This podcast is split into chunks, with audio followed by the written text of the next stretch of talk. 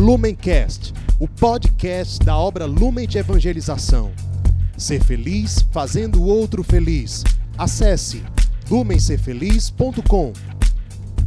Olá, meus irmãos, sejam bem-vindos a mais um Palavra Encarnada, nossa meditação diária a partir do Evangelho. E o Evangelho de hoje, terça-feira, dia 9 de fevereiro, está em Marcos, capítulo 7, versículos de 1 a 13. Mais uma vez nós nos reunimos em nome do Pai, do Filho e do Espírito Santo. Amém.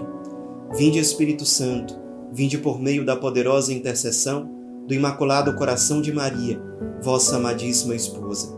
Vinde, Espírito Santo, vinde por meio da poderosa intercessão do Imaculado Coração de Maria, vossa amadíssima esposa. Vinde, Espírito Santo, vinde por meio da poderosa intercessão do Imaculado Coração de Maria, vossa amadíssima esposa. Diz o Evangelho de hoje. Naquele tempo, os fariseus e alguns mestres da lei vieram de Jerusalém e se reuniram em torno de Jesus. Eles viam que alguns dos seus discípulos comiam pão com as mãos impuras, isto é, sem as terem lavado. Com efeito, os fariseus e todos os judeus só comem depois de lavar bem as mãos, seguindo a tradição recebida dos antigos.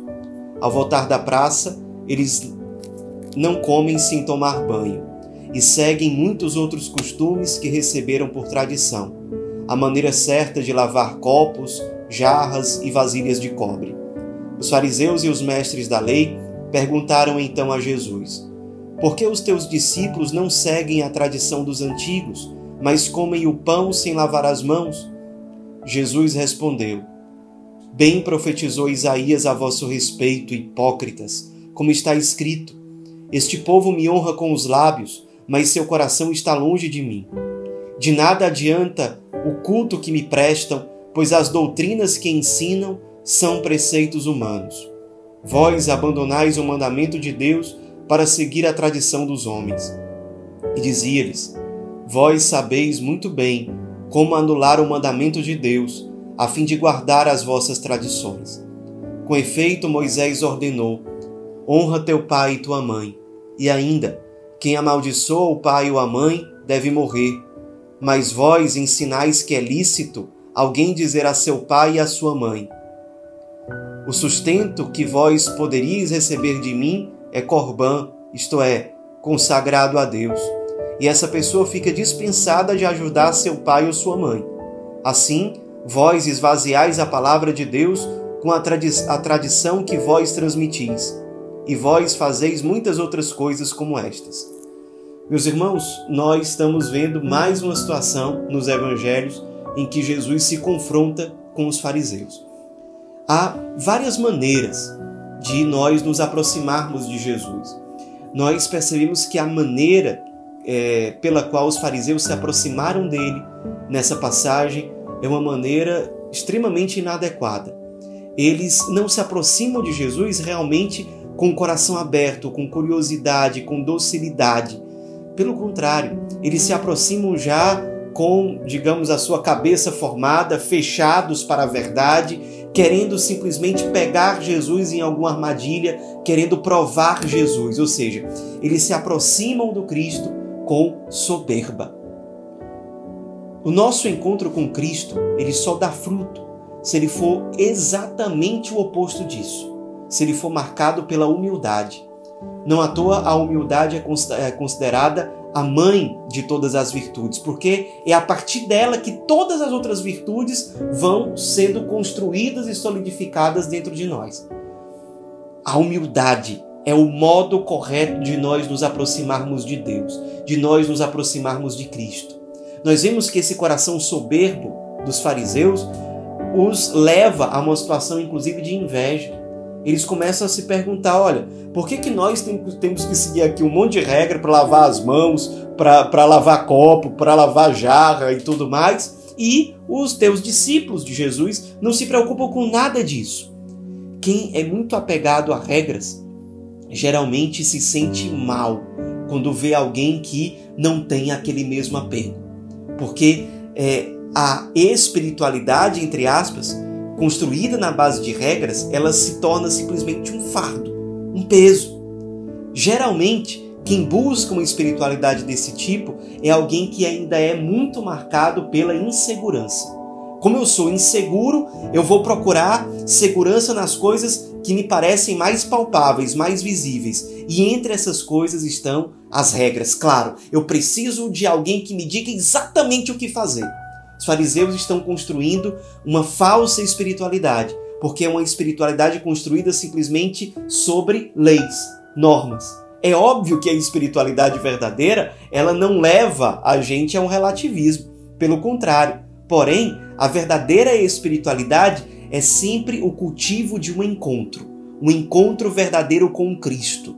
A verdadeira espiritualidade não é aquela que é exageradamente apegada a leis, normas. Quando isso acontece, nós inclusive colocamos as nossas leis em cima daquilo que é a vivência básica do evangelho. Jesus está dizendo isso para os fariseus: olha, vocês ficam enchendo a vida das pessoas de lei, e aí vocês inventaram uma lei lá do Corban que a pessoa pode pegar o dinheiro que serviria para socorrer os pais na velhice e dar no templo, e achar que isso aí é uma coisa maravilhosa. Ora, é uma lei que quer se sobrepor ao básico da vivência da palavra de Deus, que é o quarto mandamento: honrar pai e mãe, que está lá ainda no Antigo Testamento, lá no livro do Êxodo. Está lá na tábua dos dez mandamentos que foi entregue por Deus a Moisés. Como é que uma lei criada pelos fariseus, uma lei criada por tradições, pode se sobrepor à palavra de Deus? Quando nós vamos nos apegando a normas, normas, normas, muitas vezes é isso que acontece. A gente acaba absolutizando as normas e, sem perceber, a gente deixa passar aquilo que é o essencial. Não vamos cair nesse erro dos fariseus. Não vamos. Não vamos cair nessa insegurança que é, nos impele a querer encontrar seguranças simplesmente em regras. Um outro ponto para nossa reflexão. Os fariseus, como nós falamos aqui, como diz o evangelho de hoje, eles se apegaram a uma série de leis e acabaram deixando de lado o quarto mandamento. Vamos aproveitar o ensejo e refletir sobre a nossa vivência do quarto mandamento. Isso é vivência da palavra de Deus, isso é vivência do Evangelho. Nós estamos honrando nosso pai, nossa mãe. Segundo os padres da igreja, existem três formas muito concretas para que nós honremos pai e mãe e vivamos realmente o quarto mandamento. A primeira dessas formas é rezar sempre pelos nossos pais pelo bem deles, pela salvação deles. Segundo, socorrer nossos pais em suas necessidades, especialmente na velhice. Não deixá-los de lado. Por mais que eles tenham nos prejudicado, por mais que eles tenham nos decepcionado em alguma coisa, mas se for o seu caso, Peça a Deus a graça de uma cura profunda. Procure uma direção espiritual, partilhar com alguém que pode te ajudar para superar isso. Você não vai conseguir ser santo carregando essa ferida dentro de você, essa falta de perdão, esse ressentimento. Peça a Deus incessantemente essa cura e procure ajuda. Terceira forma concreta de honrar pai e mãe é vivendo uma vida que os honre. Desonrar pai e mãe é, por exemplo, quando a minha vida dá contra-testemunho do Evangelho. Eu, a minha vida é um instrumento de vergonha para os meus pais. É óbvio que isso é contrário ao quarto mandamento. O quarto mandamento é vivido quando a minha vida honra os meus pais, através do meu modo de viver, através do testemunho do Evangelho que eu dou. Enfim, vamos refletir sobre esses pontos para que a palavra de Deus hoje, de fato, seja encarnada na nossa vida. Ave Maria, cheia de graça, o Senhor é convosco. Bendita sois vós entre as mulheres, e bendito é o fruto do vosso ventre, Jesus. Santa Maria, Mãe de Deus, rogai por nós, pecadores, agora e na hora de nossa morte. Amém. Em nome do Pai, do Filho e do Espírito Santo. Amém. Lumencast, o podcast da obra Lumen de Evangelização. Ser feliz fazendo o outro feliz. Acesse lumencerfeliz.com.